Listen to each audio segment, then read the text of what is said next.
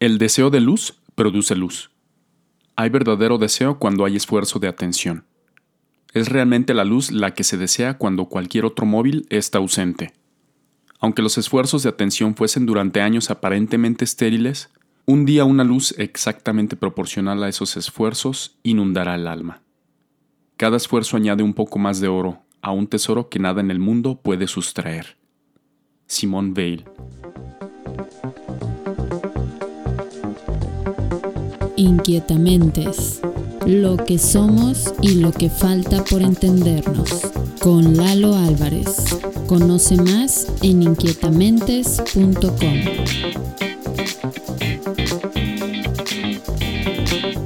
Hola, hola. ¿Cómo están? ¿Solo bien? Estamos aquí con otro capítulo más. Ya llegamos al décimo capítulo de Inquietamentes. Muchas gracias por todos sus comentarios, por estar al pendiente de la página que es inquietamentes.com, por las redes sociales, en Facebook inquietamentes.podcast, en Instagram como Inquietamentes. Muchas gracias. ¿Tú qué piensas? ¿El silencio habla? La introducción que acabamos de escuchar de Simone Weil esta gran filósofa, activista política y mística francesa, está citada en el libro Biografía del Silencio de Pablo de Ors. Y esto me lleva a la primera pregunta de este episodio. ¿Qué es? ¿Qué significa el silencio? Yo creo que depende mucho desde dónde mires esta pregunta, Porque si lo miras desde una expectativa, puede ser una indiferencia, ¿no? Yo estoy esperando que que otra persona me conteste, ¿no? Y si a cambio no recibo esa respuesta, ese silencio, pues puede ser que nosotros lo traduzcamos como una indiferencia. Si lo miramos desde la música, pues significaría como una preparación al siguiente sonido, a la siguiente nota, a lo que viene, ¿no? A un movimiento, a, a cerrar al puente de la canción, ¿no? Es como una preparación, una antesala a lo que viene. También desde la misma música puede ser como la armonía, parte de esa misma armonía. Para que exista la música también tienen que haber silencios. Y creo que, que el mismo silencio le da ritmo a la música. Si miramos al silencio desde la paciencia, de lo que significa esta palabra, de estar frente a otra persona y ser paciente con ella, puede significar dejar ser a la otra persona o a la naturaleza o a lo que estemos mirando en ese momento, ¿no? Es como respetar. Estoy enfrente de ti, pero me mantengo en silencio. Te respeto, te dejo ser. Desde la espiritualidad, el silencio es el lenguaje del amor. Es aquel silencio del amor que solo se entrega, Así lo dice Alex Atirka ese amor que lo único que puede hacer es entregarse y por lo tanto es más sutil, se maneja en el silencio, se mueve en el silencio. También desde la espiritualidad general de las personas, y yo creo que somos seres espirituales en este mundo, puede ser una ausencia o también puede ser una presencia.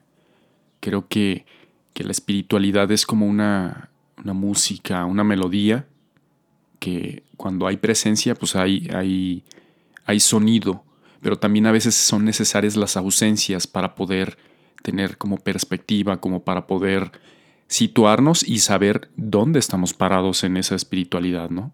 También el silencio puede significar ausencia del ego. No necesariamente ausencia de ruido, sino ausencia del ego, según Javier Melloni ese ego que es una identidad fragmentada.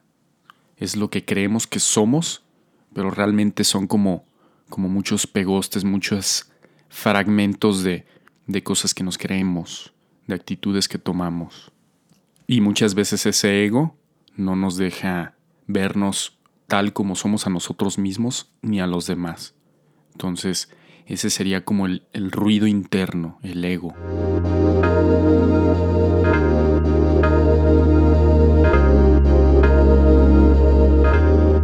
Que hay dos tipos de silencio, el silencio externo y el silencio interno, de manera espacial. El silencio externo, tal cual, eh, ausencia de ruido, ausencia de sonido, eh, un lugar tranquilo, podemos estar en, en un bosque y existe un silencio. Pero el interno es aquel en el que se trabaja esa ausencia de, de pensamientos, esa ausencia de ausencia del ego. Y también preguntaría, ¿el silencio solo es a los oídos? ¿El silencio es solo callar sonidos? Yo creo que no, yo creo que también existe el silencio visual, un silencio visual en donde no existe imagen, en donde, bueno, al menos en, donde yo trabajo es, son los negros, esos, cuadros que no tienen ninguna información, que no tienen ningún clip, sería un silencio visual. En las novelas puede haber un silencio en, en cada capítulo, a lo mejor un espacio entre un párrafo y otro. También existen los silencios, ¿no? Que le dan la cadencia a esa escritura, las comas, los puntos, un silencio en los olores, que tal o cual cosa es inocua y no tiene olor, no tiene sabor, no tiene ningún nutriente. También silencio en la información. A lo mejor es pura información, basura o algo y, no hay contenido, no hay, no hay sonido. También creo que el silencio puede ser sabio o también puede ser tenso. Un silencio sabio es aquel, ¿no? Que espera. Es un silencio que contempla. Es un silencio que, me pone en disposición a escuchar al otro. En cambio, hay silencios también tensos, ¿no? después de una pelea de pareja, hay ese silencio en el que se siente como zozobra, se siente como, como inquietud, ¿no? Que vas manejando y la otra persona está callada, pero ahí en el ambiente hay cierta tensión. También es un tipo de silencio. Y yo creo que ese tipo de silencios son los que gritan, en los que hay mucho ruido. Por eso, reflexionando a esto, caigo en cuenta que el silencio nunca viene solo. Detrás del silencio siempre hay algo, o alrededor del silencio hay algo. En este ejemplo que ponía entre dos personas que se acaban de pelear, hay una cierta tensión. Una persona que está sola y se pone en disposición a meditar o hacer oración, también está esa parte, ¿no? De disposición. O sea, el silencio no está solo él y ya. El silencio siempre está acompañado de algo. Yo creo que depende de nosotros si está acompañado de algo positivo o algo que, nos puede inquietar, nos puede mantener tensos o con cierto desasosiego.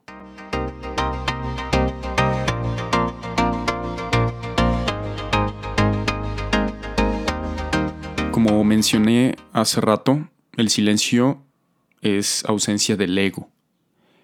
Y creo que cuando callamos al ego, que muchas veces tiene que ver con prejuicios o tiene que ver con, con ese afán de querer explicar a las personas o las cosas y etiquetarlas, analizarlas, creo que cuando hay ese silencio del ego, hay un encuentro real con el otro, con las personas.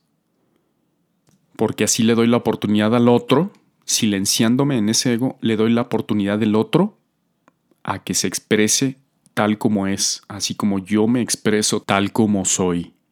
Es como cuando estás en el coche y estás escuchando la radio y de pronto se oye como mucha interferencia, ¿no? Pues no, no ves, no escuchas realmente lo que está diciendo el programa, ¿no? O que estás viendo la televisión, Netflix, lo que sea, y hay personas que están gritando a tu alrededor, o están fumando, o están haciendo algo que te distrae de estar viendo la serie o la película.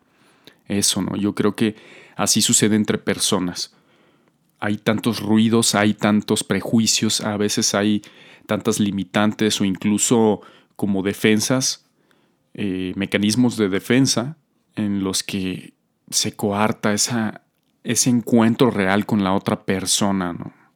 con la persona, con el otro, con minúscula, o el otro con mayúscula, como le llamas, ¿no? Dios, universo. El silencio en el tiempo. Creo también que si nos sentamos a observar el silencio, se puede clasificar en dos también. El silencio previo, que es como una preparación, es como un acomodo de lo que he estado pensando ante tal situación, previo a alguna situación, es también reflexión de qué es lo que puedo decir o qué es lo que, cómo voy a actuar o cómo me voy a presentar ante esa situación. Y también es disposición a escuchar, ¿no?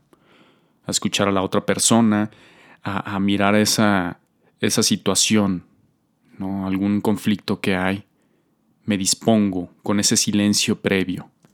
Y también está el silencio posterior a esa situación, al ver a esa persona o, o al platicar, ¿no? Es más contemplativo, es, es como prudencia, ¿no? A veces no, no todo merece ser dicho, ¿no?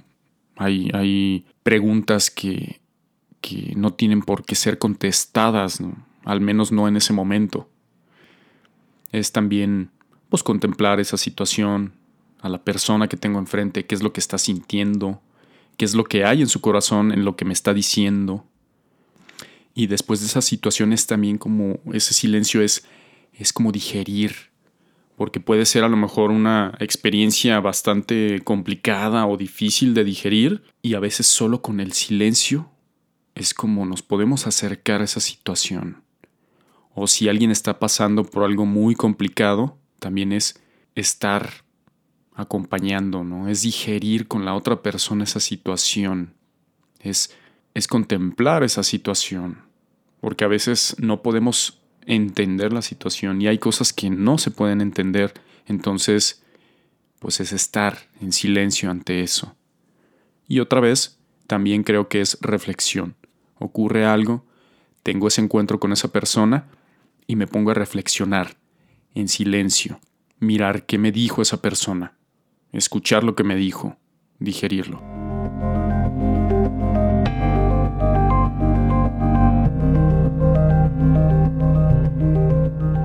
El silencio, la mente y el corazón. Creo que hay que partir de que hay una conciencia. La conciencia es más grande que nuestra mente. Así lo menciona Eckhart Tolle o Eckhart Tolle en su libro El poder de la hora la conciencia también puede habitar en el corazón. Entonces, si yo tengo mi conciencia en la mente, la mente lo que va a hacer es ver problemas, porque la mente esa es su función, es tratar de resolver, es tratar de sobrevivir, es tratar de entender. En cambio, el corazón ve situaciones, el corazón lo que hace es amar, lo que hace es comprender, lo que hace es escuchar.